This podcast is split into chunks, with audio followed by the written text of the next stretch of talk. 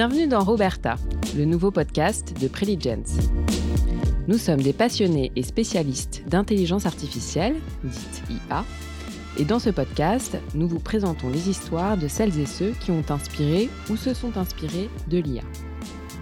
Nous vous proposons de découvrir les parcours de ces scientifiques, romanciers, cinéastes ou politiques, et de décrypter leurs liens avec l'intelligence artificielle. Dans ce cinquième épisode de Roberta le podcast, nous revenons sur la vie extraordinaire d'Elizabeth McIntosh, pionnière de la désinformation moderne. D'après une étude du MIT de 2018, une fausse information a 70% plus de chances d'être propagée qu'une information fiable. Aujourd'hui, ces fausses informations, appelées couramment fake news, s'immiscent dans les campagnes politiques, les débats privés, du fait notamment de leur recrudescence dans les réseaux sociaux. La divulgation consciente et organisée de fausses informations n'est pas aussi récente qu'on pourrait le croire. Dès le VIe siècle avant Jésus-Christ, dans son ouvrage L'art de la guerre, le célèbre général et stratège chinois Sun Tzu mettait en évidence l'importance de la tromperie dans les conflits armés.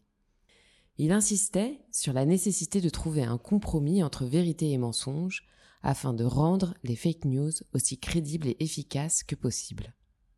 L'objectif était de tromper l'ennemi pour le battre plus facilement, les fake news étant déjà considérées comme une véritable arme de guerre. Et c'est cette arme qu'a également utilisée Elizabeth McIntosh, une espionne de l'OSS, ancêtre de la CIA, durant ses missions dans le Pacifique pendant la Seconde Guerre mondiale. C'est l'histoire d'Elizabeth McIntosh que nous raconte aujourd'hui Zoé Delaforge, responsable de la formation chez Preligence.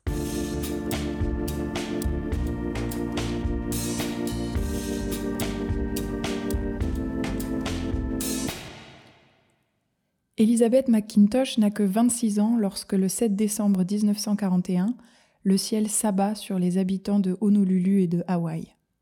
L'attaque de Pearl Harbor vient d'avoir lieu. Pour la jeune journaliste qui a grandi et travaille sur l'île, le choc est effroyable. Son devoir d'information prend néanmoins le pas sur son émoi. Celle qui était à l'époque une correspondante pour le Honolulu Star Bulletin s'empresse d'écrire un article sur cet événement historique dont elle vient d'être le témoin. Pour cette fille de deux journalistes, le devoir d'informer est primordial. Malheureusement, son article ne passe pas la censure militaire. Un coup dur qui ne l'empêche pas de continuer dans le journalisme. En 1943, elle s'envole pour Washington et devient la correspondante du Scripps Howard News à la Maison Blanche. Au printemps de la même année, un commandant proche de sa famille lui propose un poste de correspondant Asie à l'OSS, Office of Strategic Services. Sans en savoir trop, mais aimant voyager, Elisabeth s'engage dans cette nouvelle aventure. Elle rejoint l'équipe Morale Operation en Extrême-Orient sous les ordres du fameux William Joseph Donovan, dans la toute nouvelle OSS, créée en juin 1942 par le président Roosevelt pour coordonner les ressources du renseignement militaire américain. L'objectif de la division Morale Operation et de son laboratoire de guerre psychologique sur le front CBI, Chine, Birmanie, Inde, est clair détruire le moral des soldats et des civils japonais avec ce que l'on appelle le virus du défaitisme.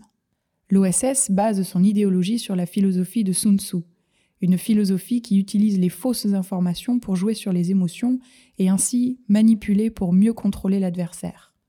Avant la création de l'OSS, la propagande et la diffusion de fausses informations se faisaient à travers la communication blanche, white male propaganda avec par exemple de nombreux largages de prospectus par avion qui ne cachaient pas leur origine américaine.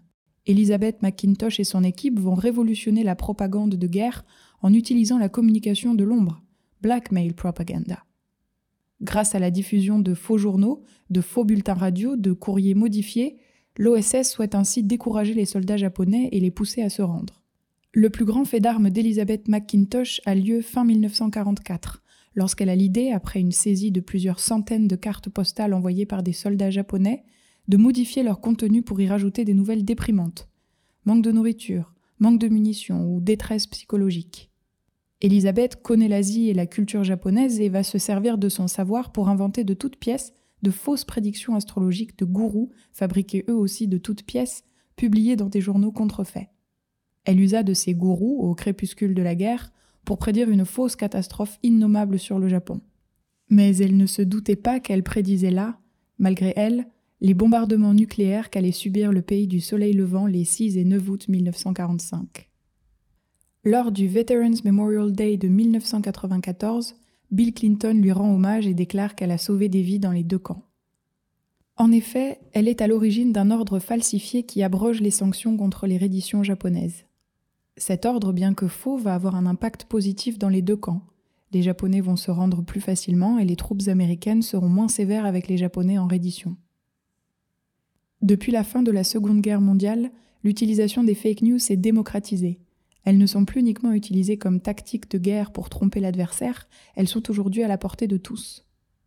De la manipulation des élections, en passant par l'épidémie de la Covid-19 jusqu'à l'annonce d'un accident mortel d'une célébrité, tout est sujet à fake news aujourd'hui. Les avancées technologiques en matière d'intelligence artificielle peuvent permettre de lutter contre la désinformation. Tout d'abord grâce aux technologies NLP, Natural Language Processing, qui dissèquent les textes, et à celle de l'analyse d'images, computer vision pour repérer les images truquées.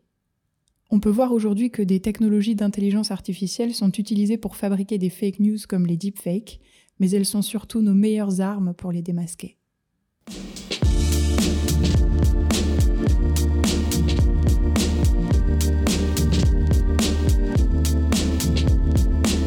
Merci d'avoir écouté cet épisode. Si vous souhaitez nous contacter, n'hésitez pas à nous écrire à l'adresse roberta@preligence.com. Nous vous invitons à vous abonner à ce podcast, le partager et donner votre avis sur votre plateforme d'écoute. Et rendez-vous le mois prochain pour une nouvelle histoire. À bientôt!